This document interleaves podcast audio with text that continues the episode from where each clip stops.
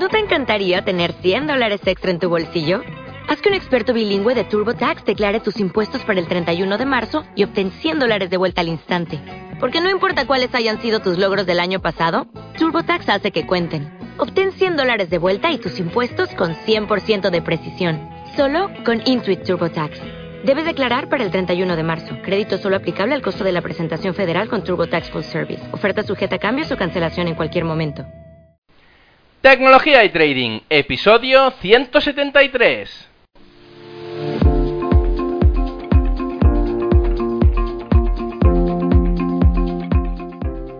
Muy buenos días a todos, bienvenidos un día más a este podcast y canal donde se trata todo lo relacionado con el trading financiero, la informática y por tanto la combinación de los dos, el fintech. Aquí tratamos de técnicas, algoritmia, estrategias, noticias y muchas cosas más. Por eso solo puedo deciros, bienvenidos a Tecnología y Trading. Programa 173, en este viernes 19 de octubre del 2018 y como cada viernes, hoy vengo con un invitado especial al programa. En este caso no es un, invitado, sino de entre las pocas que han venido dentro de este podcast y espero que vaya creciendo, que vaya creciendo, este, este podcast eh, entrevisto a una invitada, y es que es una invitada de excepción, como ya veréis, y que, bueno, no es moco de pavo la persona que tengo delante y que entrevisto. Así que espero que, que, podamos todos disfrutar y aprender de esta magnífica obra de arte que nos regala la entrevistada de hoy. Y ya veréis que, yo al menos eh, seguro que aprenderé con las preguntas que tengo preparadas. Pero bueno, antes de la entrevista tengo ganas de recordaros un par de cosas. Primero de todo, la página web ferrampe.com, donde podéis no solo contactar conmigo a través del formulario de contacto, sino también ver los libros, en la sección de libros, ver todos los podcasts, ver los cursos que tengo, que aunque son para, pues, para gente que está empezando en el, en, el tema del trading, eh, bueno, pues sirve a veces para repasar los inicios y, y lo más característico de, del trading, ¿no? Pues desde qué es una vela, que muchísimos estoy seguro que ya saben qué es, si no malo, eh, y os podéis apuntar, obviamente. Eh, pero bueno, hay muchos que, que, están empezando, como todo el mundo hemos empezado en el sector financiero alguna vez, eh, se ha de aprender desde el principio. Y es por eso que para esta gente he empezado estos cursos, ¿sí? Y la segunda cosa que quiero recordar antes de pasar al podcast es Twitter. Y es que hace un año y medio, casi dos años, me abrí una cuenta, ferrampe.com, todo junto, para poder eh, colgar los tweets, para poder hacer seguimiento de algunos podcasts que, pues que personalmente me han gustado más. No quiere decir que los otros no me han gustado tanto, sino que, pues a veces, por la situación del mercado, me, me, apetece escuchar o reescuchar un podcast de nuevo. Y es por eso que, que, bueno, recomiendo a todos los que tengáis Twitter que me podáis seguir y que, bueno, que podáis estar al día con, con los podcasts. Volviendo con el invitado de hoy, directora de un portal web relacionado con el trading como es Territorio Trading, socia fundadora y trader independiente durante muchos años y ahora, desde hace un poco más de un año, presidenta y directora de la, de la gestora Anatea Gestión. Y es que hoy tengo el placer de entrevistar a Teresa Romero. Muy buenos días, Teresa. Buenos días, Stefan.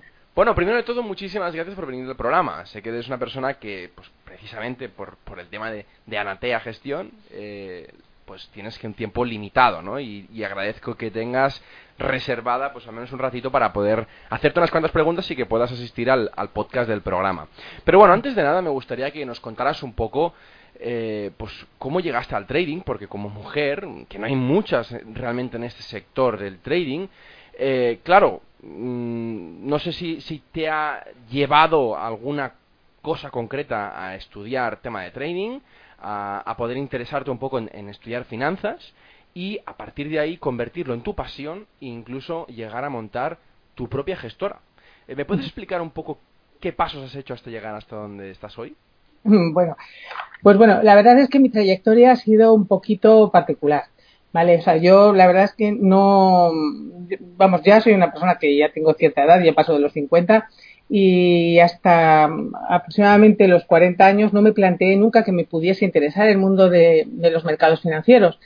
La, el interés vino ni más ni menos pues porque bueno tienes que defender un patrimonio tienes que ver cómo, cómo entender cómo funcionan las cosas y, y, al principio te dejas llevar por asesores, por, por, gente que consideras que está más preparada que tú, pero te das cuenta de que hay un refrán que dice que la mano del amo engorda el caballo y que en el caso de, los de, lo que es tu patrimonio es algo indiscutible. Después de perder, la verdad es que mucho mucho dinero y un par de sustos mm, con, con gestión, vamos, de, otras personas, decidí que me tenía que poner eh, las pilas y, y, aprender yo misma cómo, cómo funcionaban las cosas, porque era absolutamente sorprendente.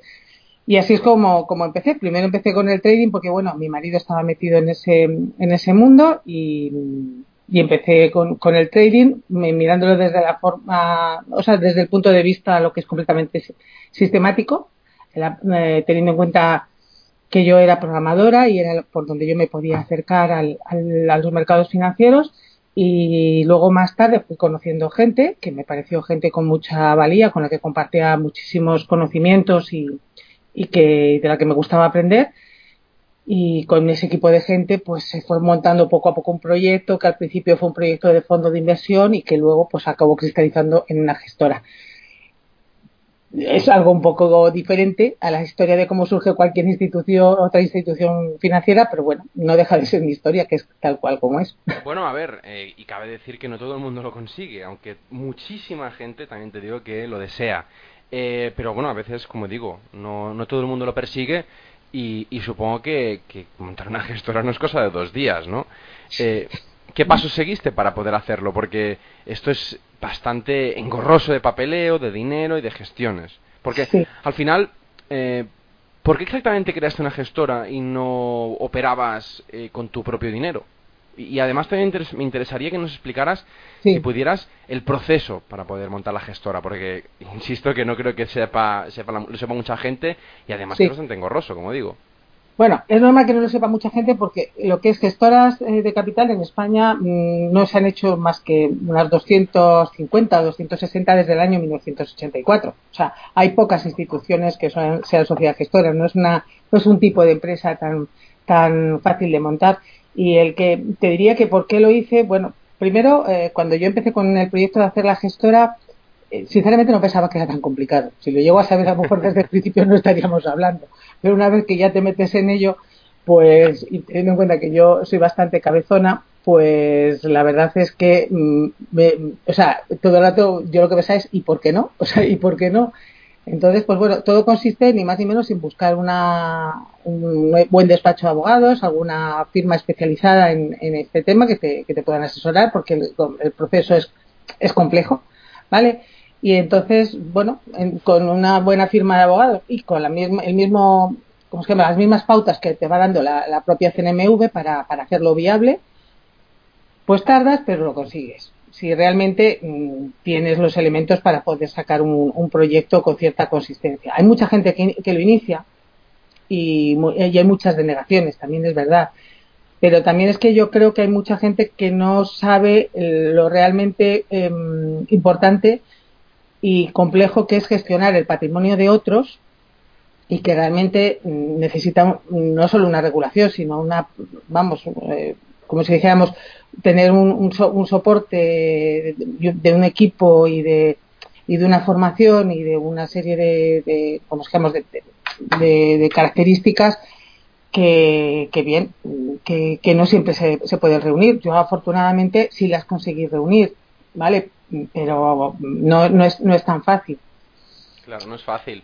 Eh, ¿Y el proceso para poder hacerlo? ¿qué, cuál es exactamente? Porque no supongo que no es eh, presento unos papeles y ya está. No, bueno, bueno, podría decirse que eh, presento unos papeles y ya está, pero lo difícil es cómo presentas esos papeles. Claro, hay una hay una solicitud, es está en el portal de la CNMV, hay, hay toda la documentación que se necesita, ¿vale? y es normal suele ser unos impresos que tienes que rellenar con tu eh, tienes que poner todo el equipo cómo es quién va a trabajar contigo eh, qué empresas de servicios tienes mm, tienes que presentar eh, o sea ya toda la gente que va a trabajar contigo y qué garantías como se llama no qué garantías sino qué historial tienen de dentro del sector financiero si cuentan o no con los medios económicos materiales y humanos para poder desempeñar esas funciones eh, tienes que presentar un plan de negocio, tienes que presentar también todo lo que es la historia económica de los accionistas, eh, para que realmente vean que los accionistas responden y pueden hacerse cargo de esta empresa. Bueno, es algo, ¿qué, qué tipo de gestión quieres hacer? ¿Qué instrumentos quieres llevar a cabo y cuáles no? Pues, por ejemplo, hay, hay gente que quiere hacer a lo mejor pues solo SICAPs, bueno, pues tiene que tener gente que demuestre que sabe gestionar una SICAP o un fondo de inversión normal o un fondo de inversión libre o un, fondo de inversión inmobiliaria. O sea, para todo eso que quieres hacer todas las actividades necesitas hacer eh, tener especialistas. Y luego necesitas reunir, ya te digo, un montón de empresas alrededor pues que demuestren que tú estás capacitado para llevar tu propio autocontrol de cumplimiento normativo, tu propia empresas de auditoría, de auditoría de tus fondos, de la contabilidad de tu empresa, de la contabilidad de tus fondos, auditoría fiscal, o sea. O sea, es completo, completo, ¿no? Sí, lo que tienes que demostrar es que puedes, ¿sabes? O sea, que tienes los medios para hacerlo. Y en el momento que, y sobre todo, que en el Consejo de Administración y en todos los cargos clave, tiene que haber gente que tenga experiencia demostrable en el sector.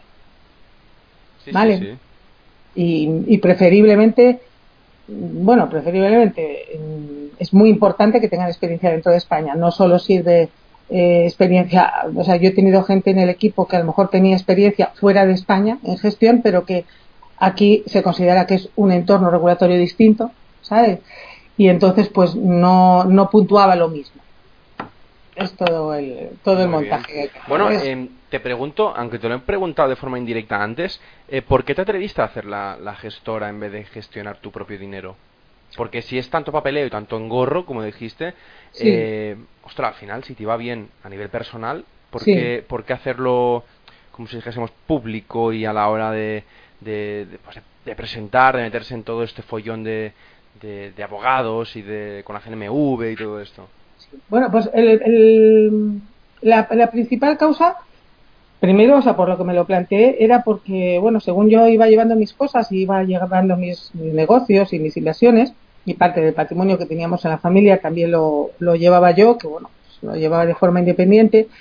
Había muchísima gente que tengo alrededor que, que me estaba continuamente pues preguntando consejos, eh, preguntando eh, que si yo conocía a alguien que les pudiese llevar una parte de capital, que bueno, este tipo de, cosas.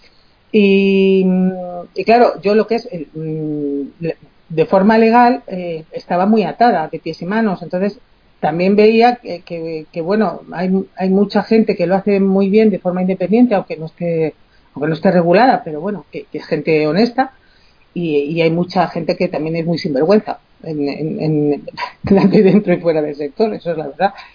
Y la forma de proteger un poco a, a, lo que es entonces a mis amistades y, y, al equipo de gente que, que, tenía yo un poquito alrededor, pero ya te digo que casi todo era un círculo muy cercano, digo, muy, muy cercano, era la verdad muchas veces haciendo de interlocutor entre partes que no siempre me gustaba.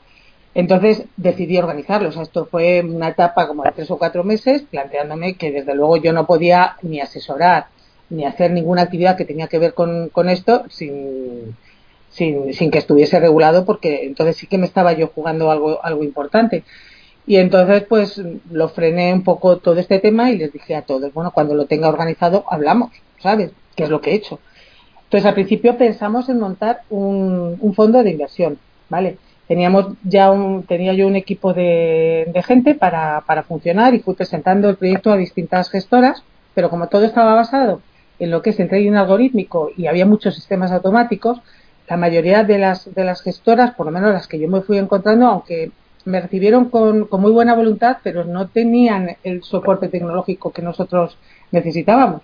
O sea, a mí me han hecho la pregunta, a lo mejor una gestora que esté, no voy a decir nombres, pero gestoras a lo mejor que están ahora mismo gestionando dos mil y pico millones de euros, me han hecho la pregunta de quién coge el teléfono y da la orden.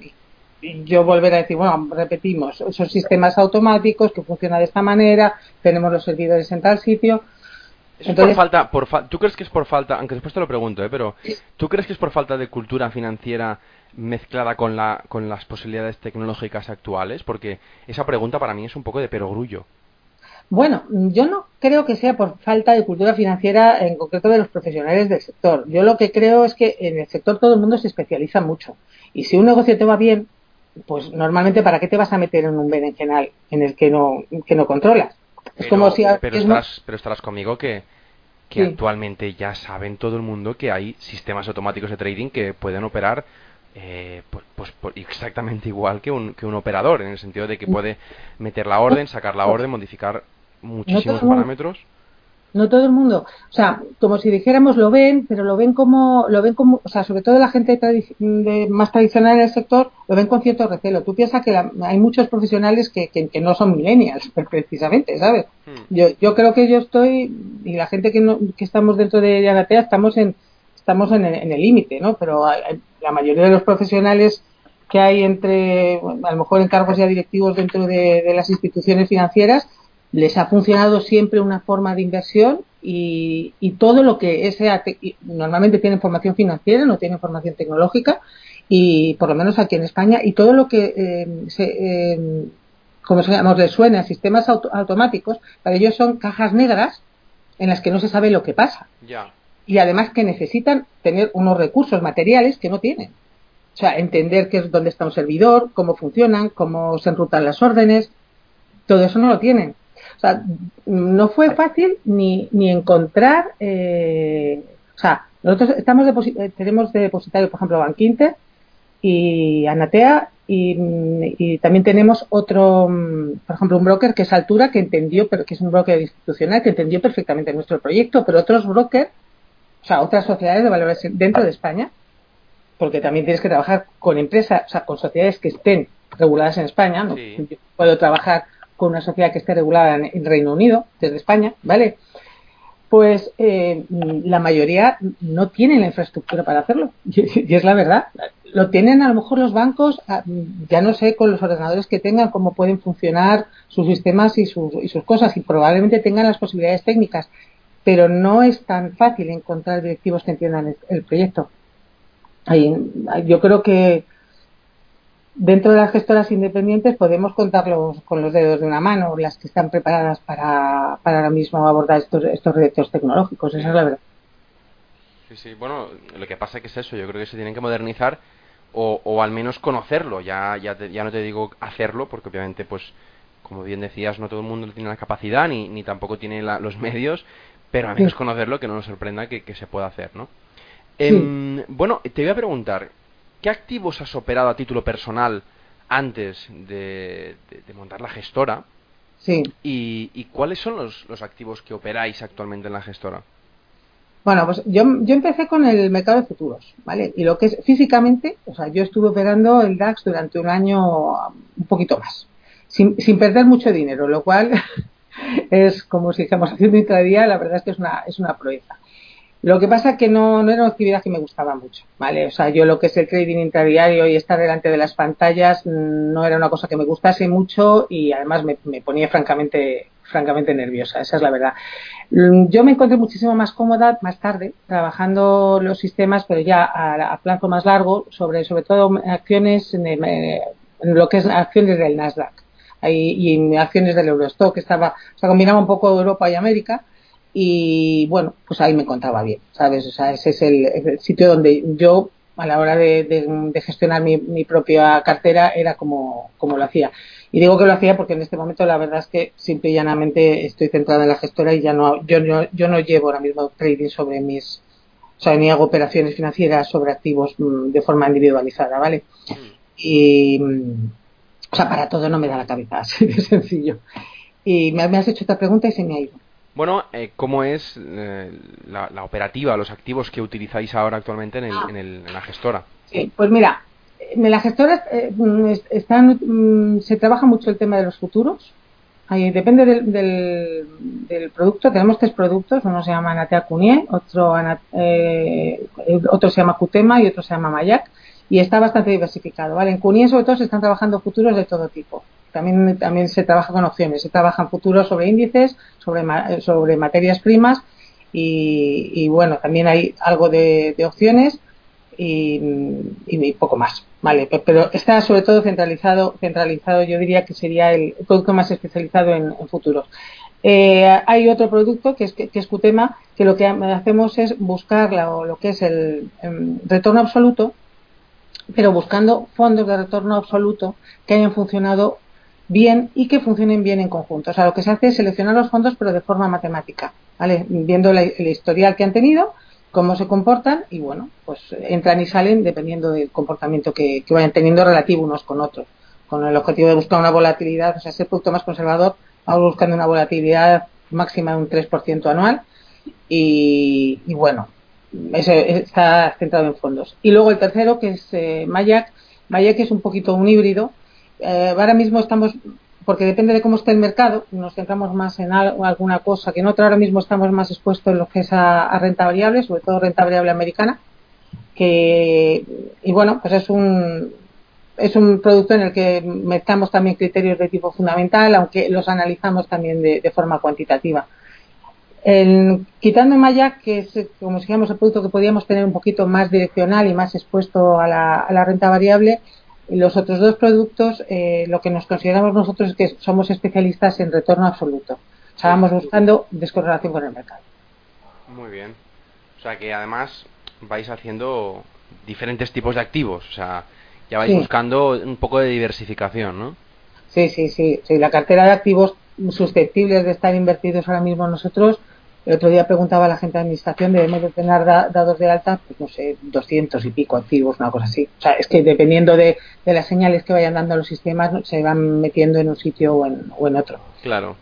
Bueno, te voy a preguntar, em, no es normal que tenga muchas veces una persona que, pues, que haya creado de cero una gestora y que, y que esté pues eh, de presidenta, ¿no? Eh, ¿Qué es lo más complicado de montar una gestora así? ¿Es la regulación? ¿Es tratar con dinero ajeno o, los clientes en general? ¿Qué es lo peor? Mm, hombre, yo creo que lo más complejo es la regulación. Lo más difícil, y yo creo que mi mayor éxito hasta el momento, es encontrar un buen equipo. O sea, gente que tenga, que crea en el proyecto, que esté dispuesta a trabajar, mm, como digo yo, mucho más de lo que está pagado, para, para, pero que, porque lo cree, o sea, como, como una, una forma de de, ver las cosas y que además entienda que todos tienen un, papel muy importante eh, y que tienen que tratar con muchísimo respeto pues a los clientes, al dinero de la gente y bueno, yo creo que eso es, lo, es el mayor éxito. la regulación quizá lo más complicado y los clientes, la verdad es que por ahora yo creo que a los clientes se les maneja bastante bien. O sea, nosotros el tipo de cliente que también tenemos es que, vamos, no maneja, se, eh, tienen un trato muy, muy agradable porque por ahora, como además tampoco llevamos mucho tiempo, pues eh, llevamos eh, gestionando apenas unos meses, realmente nos movemos dentro de un círculo de, personas que saben lo que hacen. Y nosotros además también informamos muy bien de lo que de lo que hacen, lo que se puede esperar de nuestros sistemas, lo que no. Y, bueno, yo diría que quizás ahora el reto que tenemos para adelante es, demostrar que lo que decimos es cierto, que nuestros sistemas funcionan y que, y que somos capaces de hacer algo diferente eh, en, los próximos años y de aportar algo que, tenga un valor distinto en la gestión española. Muy bien. Eh, no se, se, dice muy muy pronto, pero hacerlo es más difícil, ¿eh? bueno, es complicado. ¿Sabes qué pasa? Que, es difícil y no. Te, diré, vamos, si yo hubiese sido una persona con una formación financiera exclusivamente o viniese exclusivamente del sector, también tendría muchos clichés encima. Lo que me pasó a mí, lo que le pasó a todo mi equipo, es que muchos de ellos no veníamos del sector financiero. ¿vale? Veníamos o bien del sector, del sector técnico, o te diría incluso con formación humanística. O sea, le, dimos mucha importancia y le damos mucha importancia al tema de la comunicación, precisamente, pero comunicación interna dentro de la propia empresa y externa con nuestros clientes y con lo que son los medios de, con los medios para lo que es poder también transmitir bien nuestro mensaje, cómo nos comunicamos con nuestros clientes, o sea, cosas que son de otro tipo a lo mejor de, empresa, no, no de una gestora pura y dura, ¿no? Y, bueno, una vez que está, mm, que, lo que estás aportando es mm, una visión distinta, mm, ya te digo que, las cosas eh, por, por, narices tienen que ser diferentes, ¿no? Claro, claro, claro, claro. No, no, si, si te diferencias, además también la gente también te busca y, y quieras o no, eh, no haces lo de siempre, lo que buscan muchas gestoras, eh, que incluso a mí personalmente eh, me aburren muchas veces cuando estoy viendo pues diferentes servicios de algunas gestoras y creo que, que, está pues bastante bien. Yo animo a la gente que hace las cosas diferente porque precisamente está buscando resultados también diferentes. O sea que, yo animo a que, a que sigáis así. Hombre, tú piensas que, que en, el fondo Anatea es una, es una gestora que, se le que le hemos hecho inversores, ¿sabes? O sea, yo, porque yo me considero una inversora que ahora mismo está trabajando para otros inversores. Pero incluso te diría que es importante incluso mi formación. O sea, yo soy una persona que en los años 80, que es cuando yo estudiaba, yo, yo estudié una carrera humanística, empecé estudiando geografía e historia.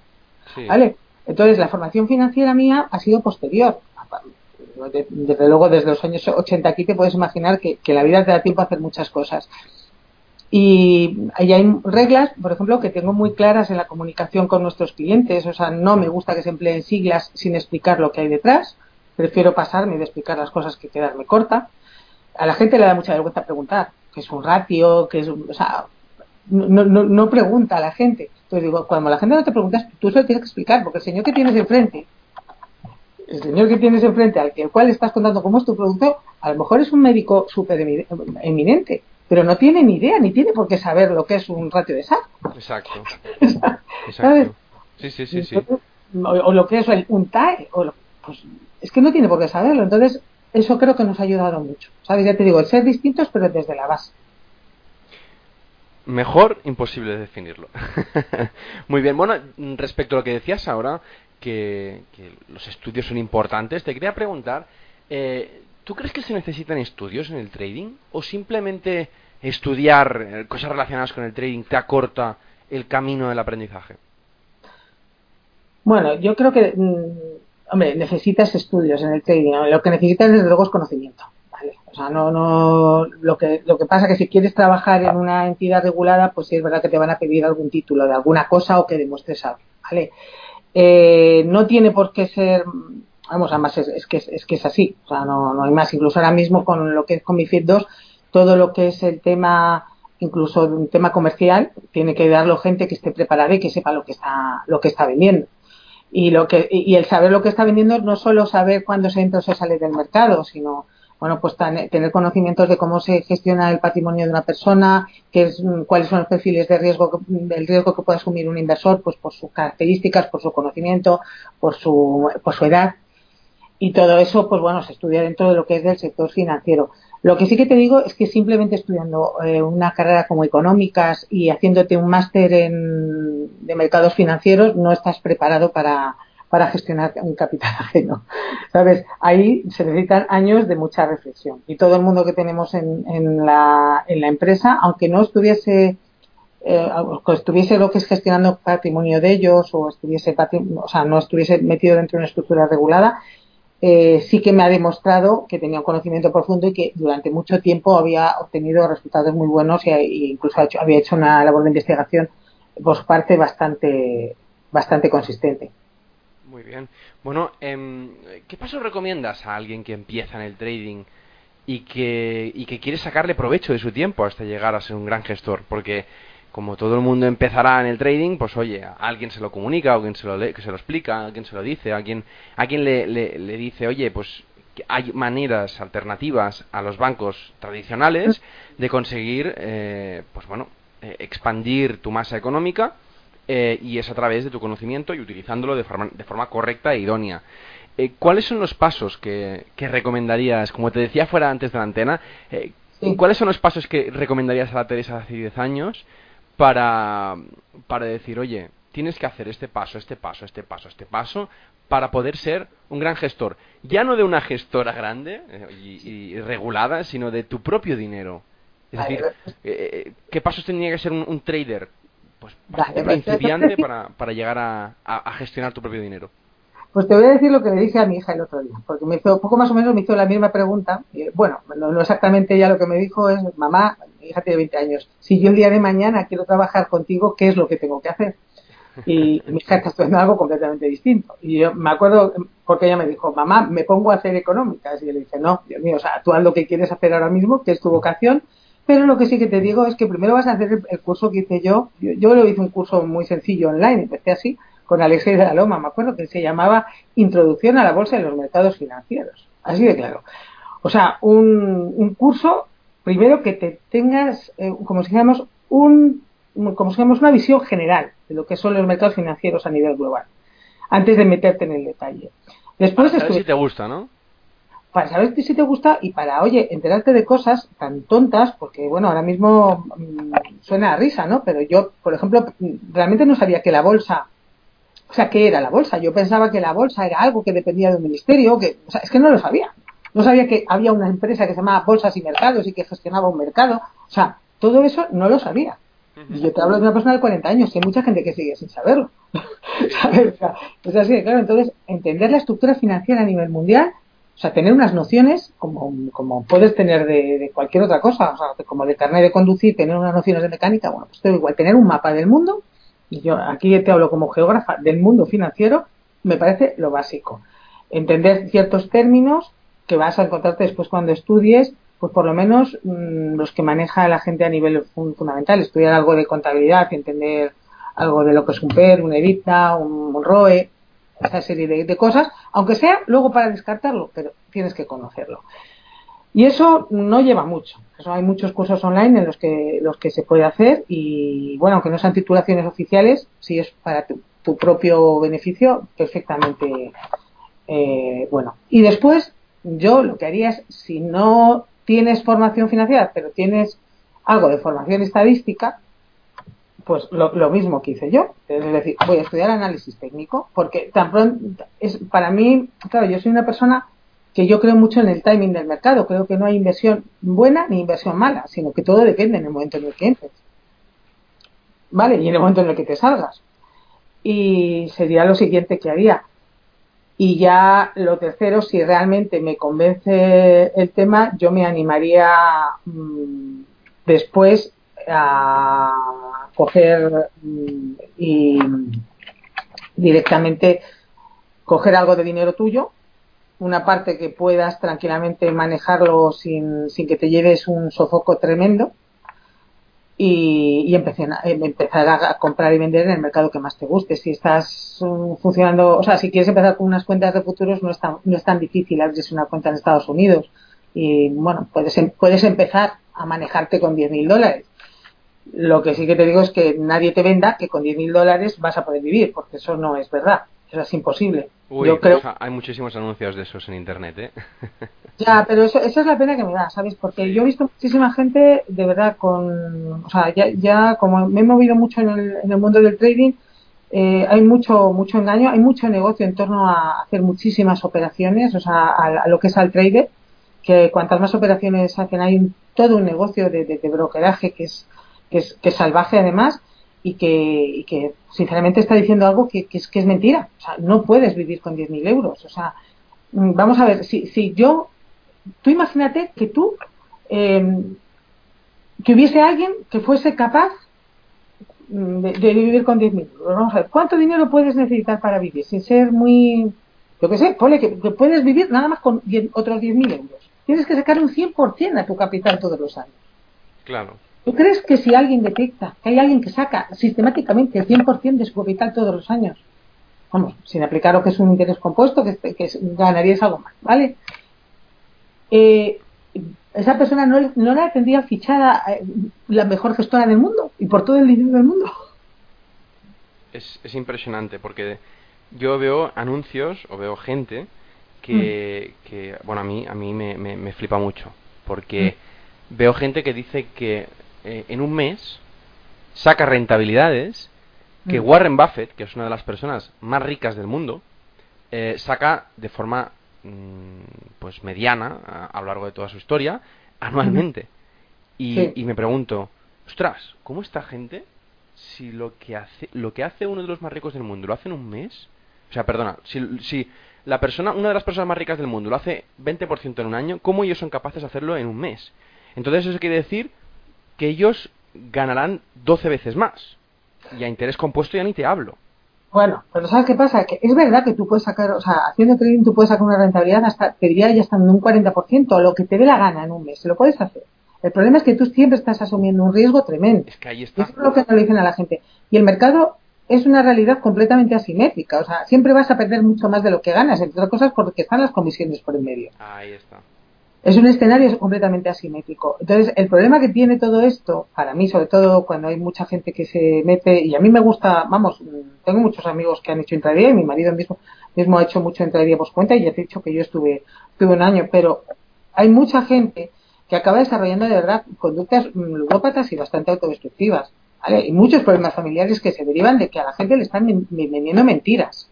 O sea, yo la primera vez que me encontré con un grupo de traders, la, gente se piensa que es, gente que le sobra el dinero, ¿no? Yo fue, me acuerdo con la, crisis económica, que bueno, tuvimos una especie como el club de amigos que nos llamábamos los siguen y bueno, pues eh, uno pues había conseguido un dinero de una indemnización, el otro de un seguro de vida, el otro, o sea, había mucha gente que realmente era el dinero que tenía para terminar de salir, salir adelante, gente de 50 años, toda esa gente no le puedes decir que se juegue todo lo que tenga una carta. es, es, Increíble. ¿Sabes? Pero hay gente que piensa que es así, bueno, pues es un negocio que hay, montado. Entonces, ya te digo, dentro de lo malo eh, del, tema y de lo difícil que es, y que en España es verdad que falta mucha cultura financiera y que la gente tendría que saberse gestionar un poco más su, su patrimonio, el trading te sirve para adquirir sobre todo conocimiento. Para mí.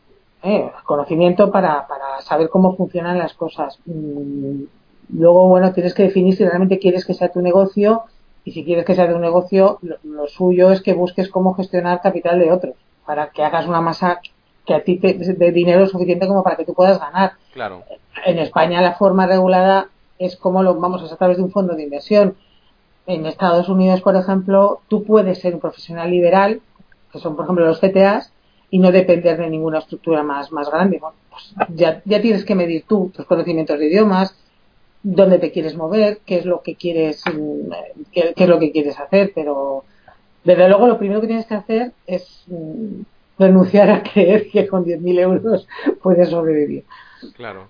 Bueno, eh, avanzando con las preguntas, te quería preguntar, ¿trading manual o trading automático? Es una pregunta que la puedes interpretar de mil maneras, porque mm. eh, puedes preguntarte si es mejor uno que otro, prefiero que interpretes tú la pregunta que, más que mejor te convenga, ¿vale? Eh, si es mejor uno que otro, si uno eh, eh, tienes que empezar con uno para después seguir con otro, cuál es el primero que después tiene que proseguir, ¿qué te hace pensar? Bueno, yo te iba a decir que, que, los dos. O sea, yo te iba a decir que depende de tus circunstancias cualquiera de, cualquiera de los dos. O sea, soy partidaria de los dos. El tema está en que para el trading automático lo que realmente tienes que tener son unos, unos medios y unos conocimientos bastante buenos y bastante profundos de, programación. Hay muchas plataformas que ahora mismo te venden la forma de programar de forma fácil, ¿vale? Pero hay muchos procesos de, la parte informática que, que, tú no los puedes controlar desde, desde fuera. Yo te hablo aquí desde mi formación, porque bueno, no, no, lo hemos comentado antes, pero durante muchos años lo que, lo que hice fue precisamente trabajar en programación en, entornos de grandes sistemas. Y entonces eh, hay muchos errores mm, que se deben a causas técnicas y muchas cosas que controlar que si no tienes ese conocimiento profundo es complicado. O sea, hay, hay que tener un conocimiento técnico eh, importante. Entonces, bueno, si lo tienes y tienes acceso a ello y sabes mm, distinguir un servidor de otro y sabes distinguir pues unos de unos datos que vienen empaquetados de unos que no lo vienen o que vienen filtrados o sin filtrar, si tienes toda esa serie de conocimientos, yo te digo, ¿por qué no? Métete en trading automático, muy bien. Pero lo que yo no haría sería nunca meterme con trading automático con sistemas de otros, por ejemplo. Claro. Entre otras cosas, pues no sabes lo Eso sí que son cajas negras, ¿vale? Exacto. Exacto. Y, pero bueno, sistemas, de hecho, parte de nuestros fondos se selecciona con sistemas por eso. Pero hay otra parte que te diría que que es muy interesante, que son, que a mí es lo que más me gusta, que es los sistemas de señales, ¿no? Que son cosas que están programadas a priori, pero que tú tienes luego la calma de ir desarrollando esas, esas, o sea, de ir ejecutando esas señales de forma manual. Eso te sirve para intervalos más grandes, ¿no? O sea, si vas a hacer un intradía, probablemente caigas en, caigas en errores continuos, porque no, vas haciendo nada más que un trading discrecional. ¿Vale? Aunque estés llevado por señales, pero a largo plazo sí puede funcionar bien, porque sobre todo es porque no necesitas esa velocidad que necesitas con un trading en más, más intradiario. O sea, digo, nosotros, eh, dentro de lo que es Anatea Gestión, tenemos pues un gestor, ya te digo, por ejemplo, Oscar Cajigas se ejecuta señales, él no, hace una persona con grandes conocimientos matemáticos y creo que bueno lo conocerás porque es uno de los de las personas que son referencia en, el sector y lo tiene todo programado y él ejecuta sistemáticamente con su propia voluntad directamente sus señales, sus cosas y controla todos los procesos. Sin embargo, pues mm, Pablo González, que es otra de las personas que tenemos en, la empresa, o el mismo Javier Chen, que, al que conociste hace unos días, ellos están con sistemas automáticos que están controlando y vigilando continuamente y que ejecutan las órdenes de forma automática. Claro, son maneras de hacerlo, ¿no? Sí, lo que sí que te digo es que eh, es muy importante que, sepas dónde estás. Claro, muy bien. Em, actualmente, como todo el mundo, bueno, pues ya ha escuchado la primera parte de la entrevista, eh, para aquellos que, se acaban de incorporar, estamos entrevistando a Teresa Romero, la presidenta de, de Anatea Gestión. Eh, actualmente tienes una gestora que poco a poco va creciendo. Pero te mm. quería preguntar, ¿cuál es tu idea o, la idea que tienes en mente de Anatea dentro de 10 años? Uy, dentro de 10 años. Yo lo que quiero es que sea una gestora eh, tampoco muy grande. O sea, me gusta el concepto de gestora boutique, donde todo el mundo que venga se le pueda entender. Nosotros tenemos unas oficinas que no, son muy no son muy grandes, están divididas en dos y una en concreto son, son 100 metros. Pues mm, no me gustaría irme de esas oficinas, en donde como mucho tengo cinco o seis personas en una sala para contarle las cosas, ¿no? Me gusta ese, ese concepto de, boutique, me gustaría tener pocos clientes, bueno, pero con el dinero suficiente para poderlo manejar. Y tampoco aspiro a hacerle la competencia a nadie, sino hacer las cosas bien. O sea, una, una gestión boutique no necesitas muchísimo dinero para bajo bajo tu gestión para, para que sea rentable como como negocio. Dentro de 10 años lo que espero es tener la misma gente que entró a trabajar conmigo, que sigan ellos. Eh, espero que no se haya ido ninguno. Eh, yo, y yo espero, mm, no sé si seguiré siendo presidenta, pero como les digo a ellos, que me, que me paguen la residencia y el retiro y, que crezcan dentro de, la empresa. Espero que sean propietarios de parte de la empresa también, porque desde luego se lo pienso facilitar. Y, y, es, y es lo que lo que quiero, una, una empresa es que a mí me da igual, vamos a ver, tengo la suerte de que tengo que es una gestora, pero si no si fuese otro negocio te diría igual, lo que quiero es una empresa que sea ética, que se comprometa con sus clientes, de gente que trabaje feliz, para hacer otra gente feliz. Y, ya está, o sea, no sé. Pues te digo que, te digo Teresa que no muy poca, o sea, no mucha gente, aunque a ver, me voy a explicar lo que voy a decir. Eh, y es que no mucha gente que se dedica al mercado financiero tiene esta visión. Y como decía antes, me explico. Eh, cada vez que cada vez que vemos pues eh, televisión, programas de radio o incluso pues algunas series de televisión, se nos pinta a los traders o inversores se nos pinta muy mal. Nos pinta como que no tenemos escrúpulos, se nos pinta como que, que realmente somos personas malas, ¿no? Que nos aprovechamos de las otras y que vamos a simplemente a, sacar el, dinero de la manera que sea. Eh, yo invito a, todas esas personas que piensan así a que se metan en el mundo y que conozcan realmente si esas personas son así, porque cada vez que vas metiendo un poco más el hocico, el hocico y vas conociendo más gente, te vas dando más, más cuenta que es todo lo contrario, que te encuentras a gente, pues como, como tú acabas de definir, ¿no? Que, que quiere compartir incluso parte de su propia empresa y que quiere hacer partícipes a los trabajadores. Eh, obviamente esto no lo hace ni el 99,9% de las empresas a nivel mundial, ya que las participaciones de una compañía normalmente o se gestionan en, el mercado de precisamente de acciones a, a, partir de participaciones de acciones o realmente se hacen de una manera bastante más suave del plan, oye, si estás conmigo no sé cuántos años, pues puedes llegar a, aspirar.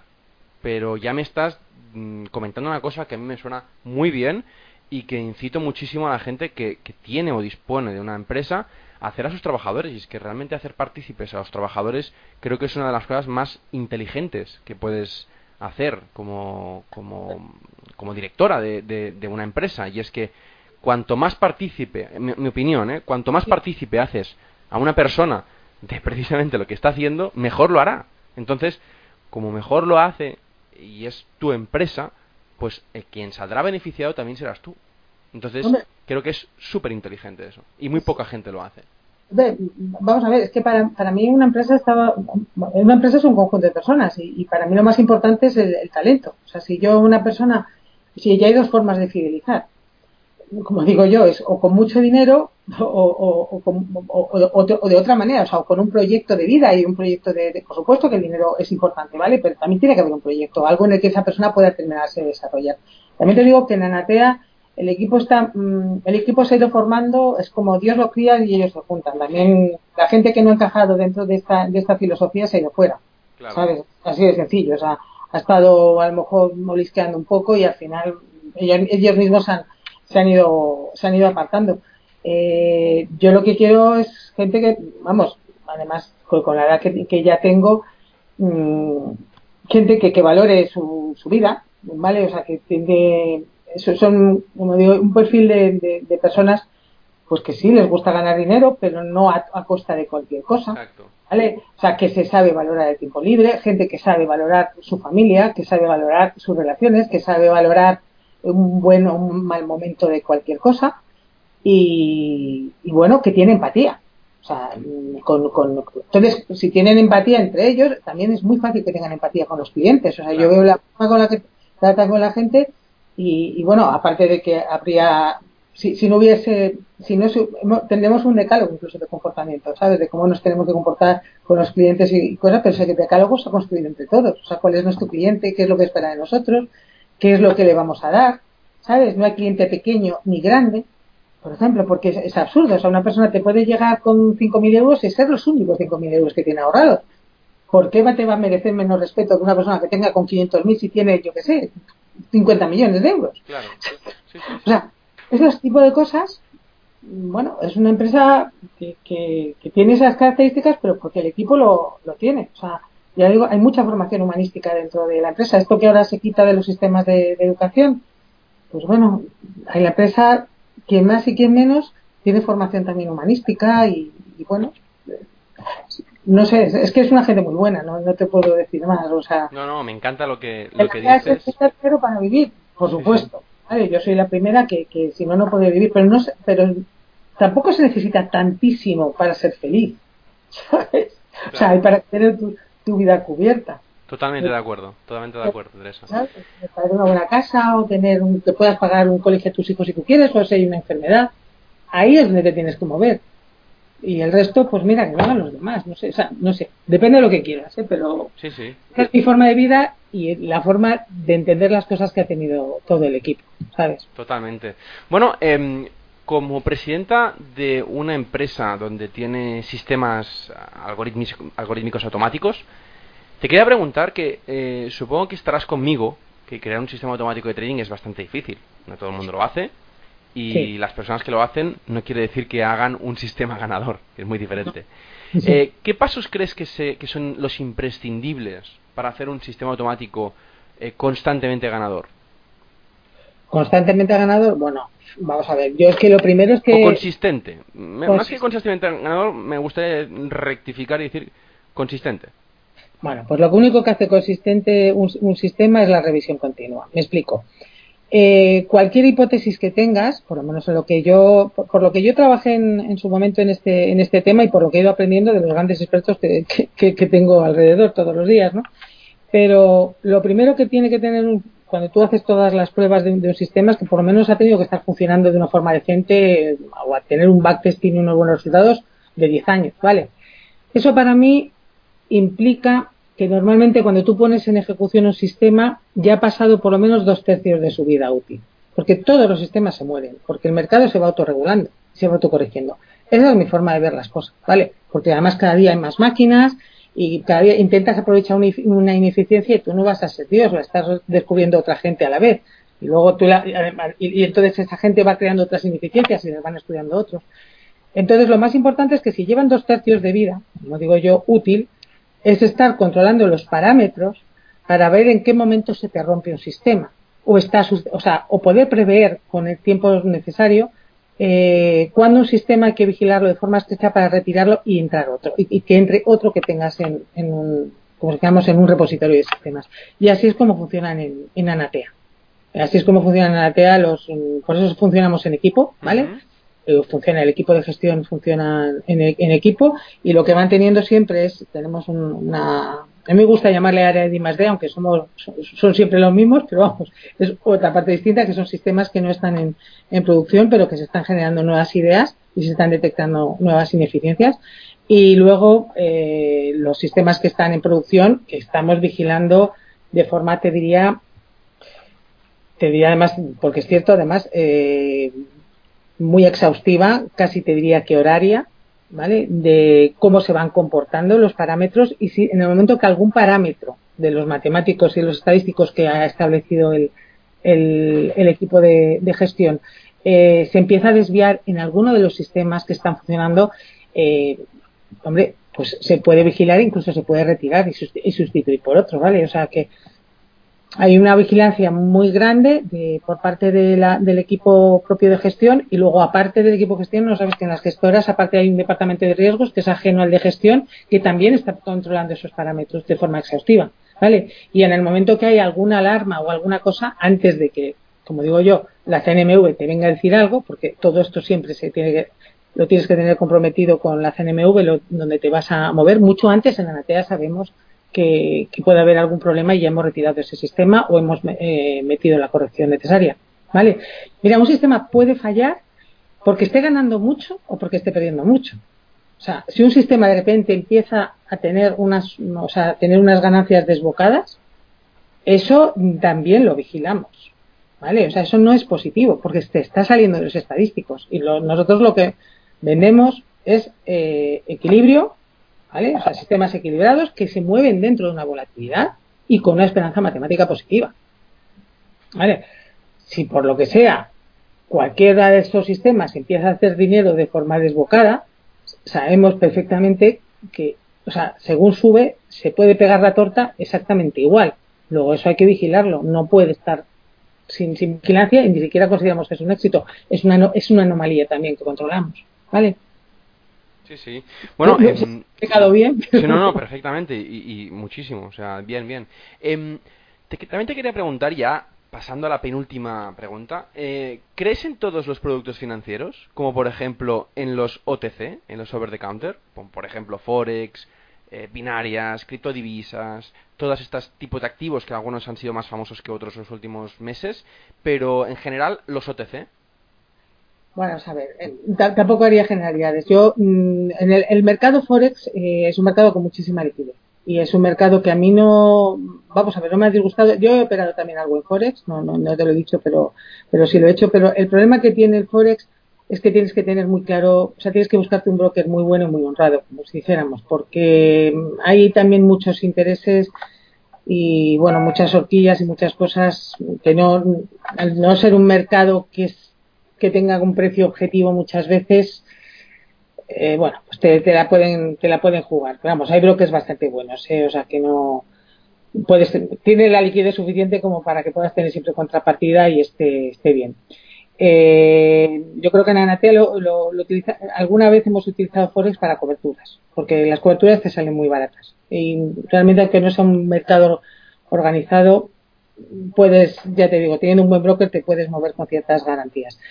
Ya otro tipo de cosas, o sea, si me hablas de criptomonedas, yo las criptomonedas mm, para mí no existen, es un plus, ¿sabes? O sea, es mm, no, como digo yo, es algo que sí, se puede hacer dinero con ello, pues me imagino que hay gente que lo está haciendo, ¿vale?